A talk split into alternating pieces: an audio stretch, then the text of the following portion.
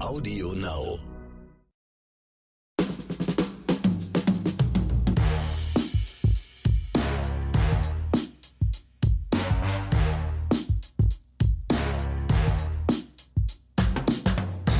Herzlich willkommen bei Ich bin ein. Nee, da waren wir doch. Da bin ich jetzt völlig raus. Ronny, wo sind wir? Oscars Alter, Himbeeren. Jetzt Also ich's. bitte, jetzt wag es doch bitte nicht, das hier mit unserem Podcast zu vermischen. Ja, also bitte, bitte, Leute, ja. Aber schon hast du Puls, oder? Ja, da habe ich schon Puls, Zack, ja. Also Ziel erfüllt. Ist, Ronny ist ja. wach, auf geht's. wir können gerne zu Dit- Ditri switchen und uns darüber unterhalten, aber bitte, hier geht es um Filme und Serien, bitte, ja. Und nicht um, äh, ja, Also was da im Dschungel abläuft, ist manchmal ein schlechter Film. Aber du hast recht. Herzlich willkommen zu Oscars und Himbeeren, euren Lieblingsfilm- und Serienpodcast da draußen. Mein Name ist Exelmax, da drüben sitzt der Ronny Rüsch und ja, wir haben wieder einiges für euch vorbereitet. So, besser? Das war besser, auf jeden Fall war das besser. Da, da gebe ich dir einmal wieder die Ansage und du kommst gleich wieder mit sowas. Ich hab dir ja, gesagt. Also, Wenn du mir die Verantwortung übergibst, das geht, äh, endet in Kraut und Rüben. genau, lass mich nicht ans Mikro. Richtig. Dreh ihn ab.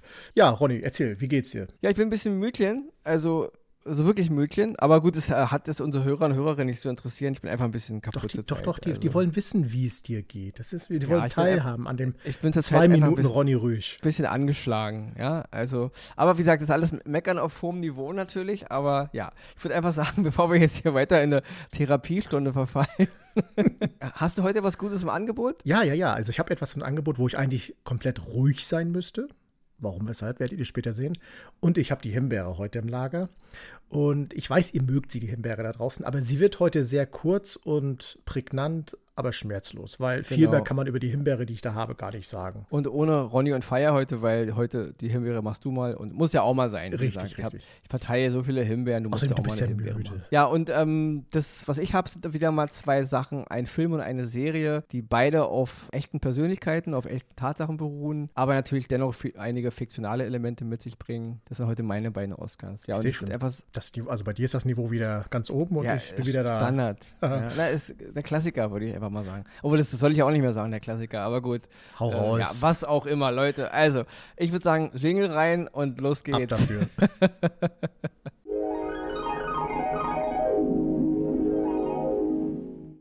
Den ersten Oscar, den ich diese Woche im Gepäck habe, ist mal wieder eine Produktion aus unserem, ja, ich nenne es mal so, hauseigenen Sender. Ihr wisst, früher mal TV Now, heißt jetzt RTL Plus. Und RTL Plus hat eine Serie im Programm, die heißt Faking Hitler. Die Kritiken darüber teilen sich ein bisschen. Es gibt Leute, die sagen, ja, nee, ist mir alles zu, ähm, ja, zu konstruiert und ja, die einen regen sich über Frisuren auf und bla bla bla. Das gibt's natürlich. Ich muss sagen, ich habe es mir angeguckt. Es sind sechs Folgen und diese sechs Folgen handeln von dieser Affäre damals, wo es um die Hitler-Tagebücher ging, 1983. Also die Älteren von uns werden es wissen, die Jüngeren haben da vielleicht mal von gelesen, einige werden, werden lieber was davon gehört haben. Anfang der 80er hat sich der Sternjournalist Gerd Heidemann damals dazu hinreißen lassen, ähm, ja, Hitler-Tagebücher aufzukaufen, angebliche echte äh, Tagebücher von Hitler. Und ja, und die wollte der Stern dann halt veröffentlichen oder hat sie im Grunde auch schon teilweise veröffentlicht. Und dann kam natürlich nur kurze Zeit später raus, alles Fake. Äh, die hat sich halt jemand ausgedacht und zwar Konrad Kujau hieß der, hieß der Mann, der einfach mal, ich glaube Mitte der, Mitte der 70s fing er an, das erste zu schreiben. Er hat einfach mal, also ein, ein begnadeter Kunstfälscher natürlich, der hat alles gefälscht, was man sich nur vorstellen kann. Und der hat einfach mal Hitler-Tagebücher geschrieben. Und äh, ja, und der, Auf die und muss der- erst mal kommen. ja, und der, und der Stern und eben der besagte Journalist Gerd Heidemann haben sich da eben echt hin oder haben sich davon blenden lassen, ein bisschen berauscht. Die Heidemann-Geschichte ist noch eine Causa für sich. Der hat auch andere seltsame Dinge gemacht, was alles so ein bisschen mit Nazis zu tun hat. Also könnt ihr ja mal ein bisschen googeln, ist eine ganz kuriose Sache auf jeden Fall. Auf jeden Fall ein riesiger Ska Skandal damals gewesen, ein riesiger Medienskandal. Die haben irgendwie ähm, 62 gefälschte Tagebücher gekauft im Wert von 9,3 Millionen D-Mark damals. Ja, muss man sich mal reinziehen. Ja, also das ist ein absoluter, sage ich mal, äh, das war ja ein relativ renommiertes äh, Magazin damals, der Stern. Und die Nummer hat, ihnen natürlich die Beine weggeschlagen. Und ich würde sogar sagen, weiß ich nicht, ob sie sich bis heute davon richtig erholt haben, aber das können halt, ja, müssen andere Leute beurteilen. Auf jeden Fall, diese Serie Faking Hitler basiert eben jetzt auf diesem Vorfall. In der Hauptrolle zu sehen ist Lars Eidinger, der spielt Gerd Heidemann und Moritz Bleibtreu spielt den Konrad Kujau. Ja, beides begnadete deutsche Schauspieler und beide spielen auch hervorragend. Eidinger natürlich in seiner typischen, ja, leicht versnobten, überheblichen Art, passt aber wunderbar zu dem Charakter Heidemann. Und Moritz Bleibtreu muss ich wirklich mal sehr loben. Er gibt diesen, diesen Kujo, so eine wirklich, ja, leicht vertrottelte, ja, Ganoven-Nummer, die aber irgendwie Spaß macht, ja, also so ein kleiner Verpeilter. Ich muss dazu sagen, es ist natürlich schon, die Fakten stimmen im Großen und Ganzen, aber ist natürlich auch wieder viel bisschen fiktional aufgebauscht. Es gibt einen kleinen Nebenstrang. Da geht es um die äh, junge Journalistin Elisabeth Stölzel. Die wird gespielt von Sinje Irslinger. Und da muss ich sagen, ist ein komplett fiktiver Handlungsstrang, der teilweise, finde ich, ein bisschen stört. Als sich alleine genommen ist er zwar interessant, aber im Kontext der eigentlichen ähm, Heidemann-Kujau-Geschichte, aufgrund dieser ganzen Hitler-Tagebüchernummer, nimmt er für mich teilweise ein bisschen zu viel Platz ein. Was aber nicht unbedingt jetzt stört, wenn man mit einfach nur eine gute Serie sehen will. Also als Konzept im Ganzen funktioniert schon. Ich verstehe nur äh, kritische Stimmen, die sagen, dieser ganze fiktive Handlungsstrang, der der Sache so ein bisschen auch eine Art, ja, eine Art Standpunkt geben will, weil die ganzen Charaktere, die, die wir da sehen, ich meine, hier geht es um Hitler und um Nazi-Sachen und hier geht es da wirklich darum, auch das, das zu huldigen oder auch zu preisen, zu lobhudeln irgendwo. Und man brauchte irgendwie so eine Art, ja, doch wieder so eine Art Standpunkt, den man als Zuschauer einnehmen kann, so eine Art, ja, damit wir das alles wieder in Schwarz und Weiß einteilen können. Ich verstehe den Ansatz. Die Geschichte an sich, wie gesagt, diese Geschichte von dieser Elisabeth ist per se eine gute, interessante Geschichte und sie funktioniert auch in den Parametern der Serie. Hätte nur den ganzen, äh, ja, der Geschichte um die, diesen Skandal um die Hitler-Tagebücher nicht unbedingt Not getan, ja. Ich muss kurz noch einen Verweis machen zu dem Film Stonk von 1992, den kann man hier nicht unerwähnt lassen, von Helmut Dietl. Da wurde ja diese Geschichte um diese Hitler-Tagebücher schon mal aufgegriffen, als absolute überdrehte Satire, ja. In der Hauptrolle damals Uwe Ochsenknecht und Götz-George Cineasten, Filmfreunde haben ihn gesehen. Es gibt Leute, die lieben den Film abgöttlich, es gibt Leute, die, die meckern ein bisschen über den. Ich finde, er ist ein Film seiner Zeit, er ist gut, aber er ist auf jeden Fall in die Jahre gekommen. Also er funktioniert heute nicht mehr ganz so wie damals, als er rausgekommen ist. Dennoch ist es ein toller Film. Dennoch finde ich aber auch, die Serie Falken Hitler ist auf jeden Fall berechtigt. Diesen ganzen Skandal es ist wirklich ein, ein großer ja, Presseskandal, einer der größten, den wir hier in Deutschland hatten. Und äh, ich finde es sehr interessant, das mal als Serie aufzuarbeiten. Und ich finde, alle Beteiligten haben hier einen super Job getan. Also die Schauspieler sind super. Für, für Leute, die dieser Fall interessiert, ist es gut verpackt. Der ganze Han Handlungsrahmen stimmt. Das Setting stimmt. Dieser, dieses 80er-Jahre-Flair kommt rüber. All die Dinge, die damals halt so gängig waren, auch gerade die Frauenrolle im, im Journalismus, auch das wird alles sehr gut dargestellt, finde ich. Einziger Kritikpunkt noch ist ein bisschen zu viel 80er-Jahre-Musik. Also ist mir ein bisschen too much hätte man ein bisschen lockerer lösen können. Ja, es ist sehr, sehr mit, ja, wirklich mit der Faust aufs Auge gedrückt. Hier haben wir jetzt noch einen geilen Song. Ist ein mega Soundtrack, na klar, aber da wäre ein bisschen weniger mehr gewesen. Dennoch, die Serie Faking Hitler, sechs Teile, abgeschlossen, Miniserie, zu sehen bei RTL Plus. Von mir eine absolute Empfehlung, sich das anzugucken. Es ist eine schön, schön aufbereitete, historisch verbriefte Sache, ja, die bei uns passiert ist. Sie macht Spaß, dennoch klärt sie auf, hat auch kritische Töne. Schauspieler sind alle top und deswegen mein erster Oscar Faking Hitler bei RTL Plus. Sehr gut. Dann mache ich mal weiter mit meinem ersten Oscar. Habe ich gerade erster Oscar gesagt? Ich, ich sage mir erster Oscar, dabei habe ich ja immer nur einen in der Sendung. Ne? Ach, ja, genau. Du kennst Dann mache ich mal weiter mit meinem Oscar. so ist korrekt. A Quiet Place 2 oder wie es im Original heißt, A Quiet Place Part 2. Läuft auf Prime Video, also bei Amazon. Und äh, ja, es ist, wie der Name schon sagt, es ist die Fortsetzung des äh, Science-Fiction-Films A Quiet Place. Kurze Erinnerung, wer sich daran erinnert. Außerirdische sind auf der Erde gelandet, sind blind, können nur über Gehör ihre Opfer oder ihre Beute wahrnehmen und deswegen muss man, wenn man dort überleben will, mucksmäuschen still sein. Und wir erlebten im ersten Film die Geschichte der Familie Abbott, wie sie auf ihrer Farm damit klarkommen, äh, halt zu überleben. Jeder, der es gesehen hat, weiß, die, der Film endete im Keller und die Tochter Reagan hatte herausgefunden, dass in ihrem Kurzschluss im Hörgerät sie dadurch die Außerirdischen ja wie will man sagen, blenden kann. Dadurch, dass das ja nicht sehen, blendet sie sie ja mit diesem Fiebton und dass sie dann nichts hören und äh, in sich ja kaputt gehen, kann man so sagen. Und der zweite Teil knüpft später daran an, beginnt aber erstmal in der Zeit, als die Invasion begonnen hat. Und das ist wieder super gemacht. Also A Quiet Place 2 knüpft es von der Qualität, von der Umsetzung, vom Filmischen, vom Erzählen genau da an, wo der erste Teil aufgehört hat. Und es macht unfassbar Spaß. Spaß in Anführungsstrichen, den zu gucken, weil es wieder wahnsinnig spannend ist. Der einzige Kritikpunkt, den ich habe, dass ich finde den zweiten Teil im Gesamten lauter, als es der erste war. Der erste hat mich fasziniert, weil ab diese absolute Stille, die einem über diesen ganzen Film begleitet hat, wirklich so ja, an den Nerven ge gezogen hat während der zweite Teil halt ein bisschen lauter war, weil ein bisschen mehr erzählt wird, auch ein bisschen mehr passiert. Trotzdem tut er im Gesamtkonzept überhaupt keinen Anbruch. Es ist spannend erzählt, die, äh, die Charaktere entwickeln sich weiter. Gerade die beiden Kinder Regan und Markus bilden eine unheimlich gute, einen unheimlich guten Charakter ab und wachsen an dem, was sich dann zum Ende auch in einem, ja, ich nenne es mal Höhepunkt dann äh, ähm, gipfelt.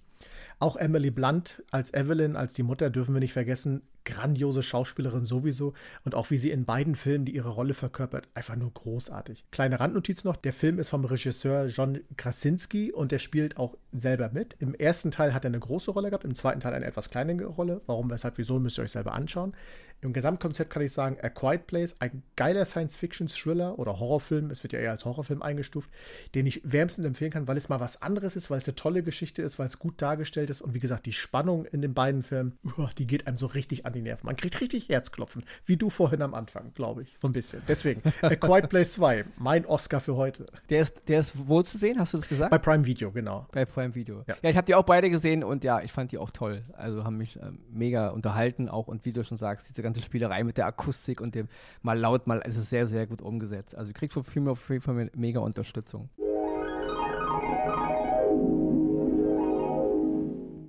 Ja, da du ja die Himbeere machst, werde ich jetzt hier meinen uh. zweiten Oscar präsentieren und dann bin ich ja ruhig. Einige Leute sagen jetzt, ein Glück ist der Ronny auch mal ruhig. Meine zweite Oscar-Empfehlung diese Woche ist der Film Stan and Ollie, den man bei Disney Plus sehen kann. Das ist eine britische Filmbiografie von 2018 wo es, wie der Name schon sagt, um diese, ja, um das eins der bekanntesten oder das bekannteste Comic-Duo der Filmgeschichte geht, um Laurel und Hardy, die bei uns natürlich, ja, also ich habe sie als Kind kennengelernt als dick und doof. Ich denke mal, die meisten aus meiner Generation werden sie beiden als dick und doof kennengelernt haben. Ist ein bisschen, ja, kann man heute despektierlich sehen. Es gibt wohl einen Film, wo die sich beide auch mal selbst so bezeichnen. Also so gesehen ist diese Bezeichnung nicht aus dem, aus dem Nichts gekommen.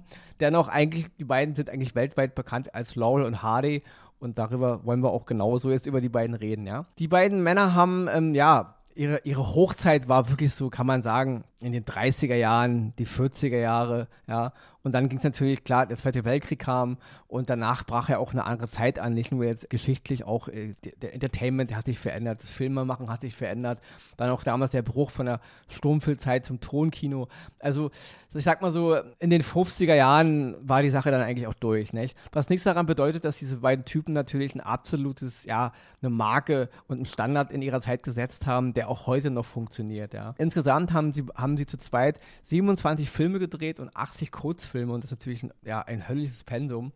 Und der Film fängt an 1937, sozusagen auf dem Höhepunkt ihres Schaffens und macht dann halt einen Sprung ziemlich schnell ins Jahr 1953, wo im Grunde, ja, Laurel und Hardy, ähm, ja, im Grunde, man muss es so sagen, im Grunde keine Rolle mehr spielen. Es gibt mittlerweile neue Comedians, es gibt mittlerweile ganz neue Art von Kino und Entertainment, wie ich schon sagte. Und es geht schon, es ist dann schon eine Art Abgesang, ja. Gerade der Oliver Hardy hat ziemlich krass über seine Verhältnisse gelebt, ja.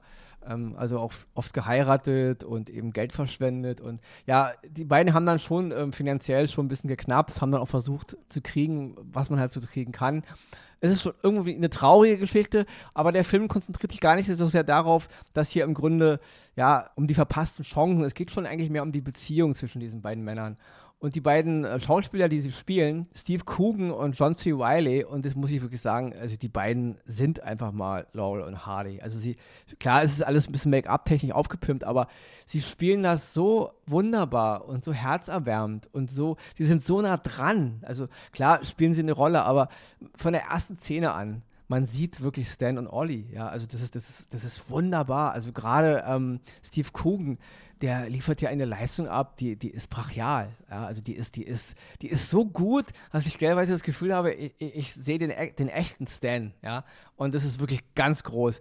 Der Film ist sehr klein gehalten, er macht nicht so viel, er ist wunderbar ausgestattet, auch wunderbar inszeniert, aber er erzählt im Grunde eine kleine, feine Geschichte über zwei Männer, die im Grunde ein bisschen damit hadern, mit ihrer Rolle, ja, wie die Welt sie heute wahrnimmt und dass ihr Star, ihr großer Star-Ruhm im Grunde jetzt äh, ja, abblättert. Und es geht aber wie, auch um, um, untereinander. Also man macht sich halt auch Vorwürfe und aber alles in einem sehr kleinen Rahmen und ähm, in einem ruhigen Rahmen und sehr ruhig auch erzählt und wunderbar mit ganz vielen kleinen Anekdoten und auch mit kleinen Gesten und das ist, ja, ich, also mich hat es wirklich berührt, ja. Ich mag es ja sowieso immer, wenn ich, wenn man so Ikonen, weil man hat immer so Vorstellungen, auch damals Charles Chaplin, es war, ging mir als Jugendlicher so, als ich es zum ersten Mal gesehen habe, wie Charles Chaplin eigentlich aussieht, also der Mann, habe ich es gar nicht verbinden können mit der Figur des Tramp, also mit dem, was ich als Charles Chaplin wahrgenommen habe. Und ich finde es immer gut, wenn man mal Filme sieht oder auch mal Dokumentationen sieht, in denen man mal die Menschen eigentlich sieht und nicht nur die Ikonen, ja, weil äh, Laurel und Hardy sind einfach mal Ikonen und die Menschen dahinter, also die Männer in dem Fall, sind, sind natürlich normale Menschen mit, mit Sorgen und mit, mit, mit, mit Bedürfnissen. Und das finde ich immer schön. Und das ist hier wirklich wunderbar erzählt, ja. Und deswegen kann ich wirklich sagen, Leute, guckt, also alle, die dick und doof in Schrägstrich, ja, Stan und Olli, Schrägstrich, Laurel und Hardy, eh, ja, ihr kennt die alle, auch die auf Biopics stehen, guckt euch den Film mal an, ja. Und alle Leute, die sagen, hör, dick und doof, habe ich schon mal gehört, sagt mir aber nichts, ja. Geht auf YouTube, guckt euch mal ein paar Sketche von denen an. Das ist wirklich ganz großes Kino. Selbst heute noch. Wir reden heute immer so viel von Comedians und es gibt immer so, ja, und jede Woche kommt ein neuer Comedian. Über alle nennen sich Comedian. Da gibt es Leute, die, die machen bei YouTube oder bei TikTok oder bei Insta ein Video und denken nichts gegen, gegen Axel, das ist ja auch so ein Karlauer manchmal, ja. Aber das ist natürlich privat, ja. Aber ich, ich, aber ich, ich, ich rede von denen, die sich echt als Comedian sehen. Und die meisten von den Leuten, die sind so schlecht, sie sind langweilig, ja. Und das hier ist wirklich die ganz große Schule, ja. Gerade ähm, ähm, äh, Laurel ist ein Typ gewesen, der Typ konnte gar nicht anders als lustig sein. Und, aber er hat sich da einen Kopf drum gemacht, ja. Das ist eine ganz andere, andere Klasse. Und das ist wirklich Comedy. Also auch noch in 100 Jahren Comedy, ja. Wo, wo die ganzen anderen Leute alle schon längst vergessen sind. Also deswegen Guckt euch den Film mal an. Stan and Ollie zu sehen bei Disney Plus. Ähm, meine zweite Oscar-Empfehlung diese Woche. Und damit gebe ich jetzt die Himbeere rüber an Axel. Und wir, heute gucke ich mir auf die Zeit und sage: Axel, weil dich mal. Ja, also leg mal los. Ich wollte noch kurz einen kleinen Satz dazu sagen zu Stan und Ollie. Die beiden sind diejenigen, die das Lehrbuch für die Comedians der alten Schule gemacht haben. So wird ein Schuh draus. Nur mal, um ja, das ungefähr genau. einzugrenzen. Äh, also, rat an alle da draußen, die sich Comedians nennen lest mal dieses Buch vielleicht, ja. ja ob es das in dieser Form halt gibt. Und auch bitte, Axel, wenn du mal wieder witzig sein willst, ja, guck vielleicht auch mal vorher da rein. So, und jetzt leg los. Merk dir mal eine Zahl zwischen 1 und 4. So. Ja, das ist überhaupt nicht witzig. Gar nicht witzig? Na gut. Gut, dann kommen wir zu was Witzigem. Ja, kann man durchaus sagen, was Witzigem. Der Himbeere. Ich habe einen Film auf Sky gefunden. Was soll ich euch sagen? Wird schnell gehen. Monsters of Man ich hatte das Bild gesehen, dachte so, ah, Roboter, Killer-Roboter, gut, tausendmal gesehen, schaust dir mal an. Aber genauso wie das Bild aussah, genauso war der ganze Film. Es ist eine durchweg von Blödsinnigkeit durchtränkte Geschichte. Sechs junge Ärzte. Man könnte auch glauben, das sind sechs junge Menschen, die zu irgendeinem Casting gehen. Nein, das sind sechs junge Ärzte, die irgendwo im Dschungel äh, äh rumziehen und äh, Menschen helfen wollen und dann uiuiui, von einer bösen Bande gefangen genommen wird und diese böse Bande wird dann von Killerrobotern äh, kaputt gemacht. Diese Killerroboter werden von einer mysteriösen CIA-ähnlichen äh, äh, Gruppierung dahin geschickt, um Drogenbosse zu jagen. Und sorry, bevor du weiterredest. Klingt für mich nach einem astrein Ed Wood Drehbuch und so gesehen eigentlich geiler Scheiß, wenn ich gerade ja. höre. Eigentlich ja, aber wenn die Story hätte auch gut werden können, wenn da nicht die Schauspieler und die Dialoge und die Szenen an sich gewesen wären. Es ist so hirnrissig erzählt. Jede einzelne Szene, spannende Szene, wird vorher eigentlich schon verraten. Kleiner, kleines Beispiel. Der Typ, der eine Typ von der CIA, nenne ich sie mal, ist, spielt ein falsches Spiel und äh, der Computerhacker soll dann einen Code eingeben, wo schon völlig klar ist, wenn er diesen Code eingibt, geht das alles komplett in die Binsen. Das wird vorher schon dreimal erwähnt, aber er macht es trotzdem. Der Hacker lässt sich nicht aufhalten und die Roboter laufen natürlich irgendwie äh, dann amok und äh, ihre künstliche Intelligenz, in, Entschuldigung, künstliche Intelligenz, die haben sie eigentlich gar nicht, wächst dann weiter und so nimmt dieser Film eine so schwachsinnige Wendung und was heißt Wendung, eine einen schwachsinnigen Verlauf, dass man wirklich da zwischendurch gesagt hat, ist das euer Ernst? Das wollt ihr, das ist jetzt Monsters of Man.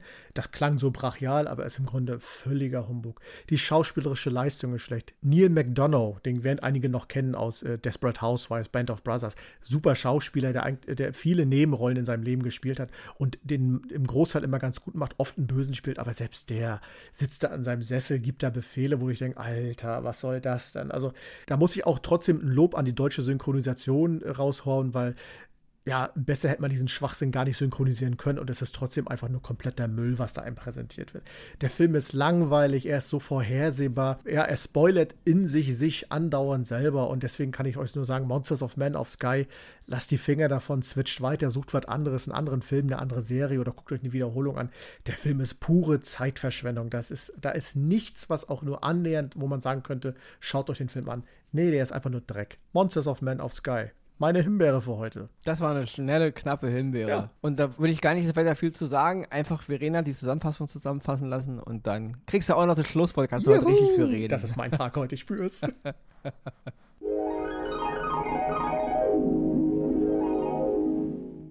Die Oscars gehen dieses Mal an Faking Hitler, deutsche Miniserie über den Skandal um die gefälschten Hitler-Tagebücher mit Lars Eidinger und Moritz Bleibtreu, zu sehen bei RTL Plus. A Quiet Place Part 2 Postapokalyptischer US-Horrorfilm über eine Alien-Invasion mit Emily Blunt und Killian Murphy. Zu sehen bei Prime Video. Stan and Ollie Britische Filmbiografie über das Komikerduo Laurel und Hardy mit Steve Coogan und John C. Reilly. Zu sehen bei Disney Plus. Die Himbeere geht in dieser Woche an Monsters of Man Science-Fiction-Film mit Neil McDonough zu sehen bei Sky.